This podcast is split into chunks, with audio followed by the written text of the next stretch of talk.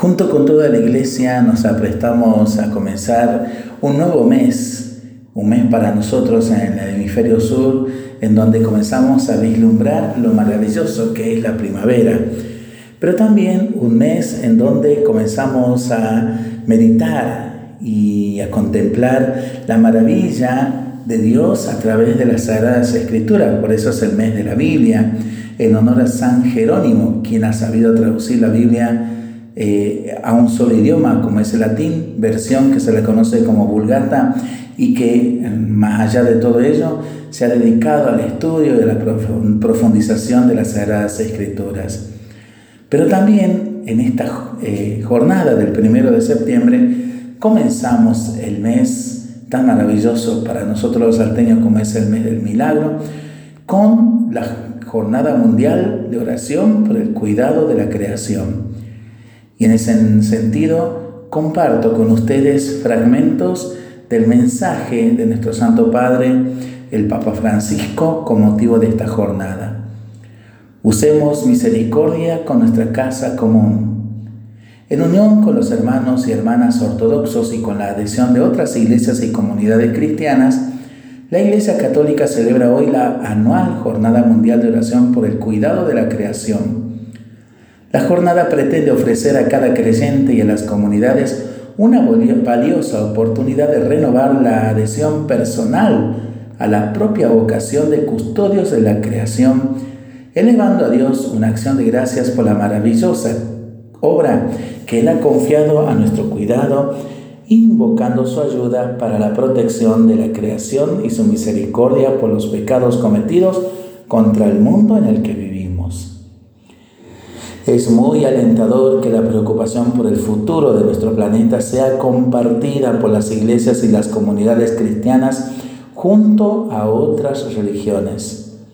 Quisiera aquí mencionar al patriarca Bartolomé y a su predecesor Demetrio, que durante muchos años se han pronunciado constantemente contra el pecado de causar daños a la creación, poniendo la atención sobre la crisis moral y espiritual que está en la base de los problemas ambientales y de la degradación. Respondiendo a la creciente atención por la integridad de la creación, la Tercera Asamblea Ecuménica Europea, Sibiu 2007, proponía celebrar un tiempo para la creación, con una duración de cinco semanas entre el 1 de septiembre, Memoria Ortodoxa de la Divina Creación, y el 4 de octubre, memoria de Francisco de Asís en la Iglesia Católica y en algunas otras tradiciones occidentales. Desde aquel momento dicha iniciativa, con el apoyo del Consejo Mundial de las Iglesias, ha inspirado muchas actividades ecuménicas en diversos lugares.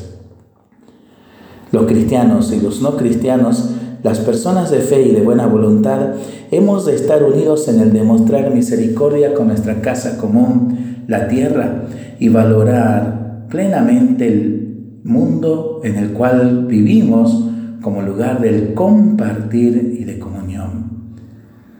Por eso es bueno pedir al Señor que sepamos escuchar a la tierra que grita, que clama, porque realmente el clamor de la tierra de los pobres hay que comprenderla y buscar atentamente cómo poder asegurar una respuesta adecuada y oportuna.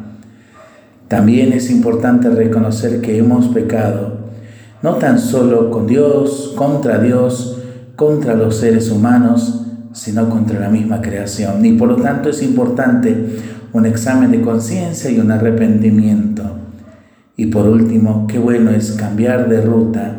Cambiar de ruta significa cambiar de concepción sobre nuestro uso y abuso de los recursos naturales. Y qué bueno es crear una nueva obra de misericordia. Parafraseando a Santiago, la misericordia sin las obras está muerta en sí misma a causa de los cambios de nuestro mundo globalizado. Algunas pobrezas materiales y espirituales se han multiplicado.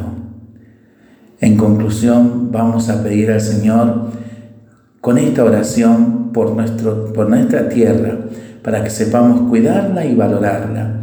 Oh Dios de los pobres, ayúdanos a rescatar a los abandonados y a los olvidados de esta tierra que son tan valiosos a tus ojos.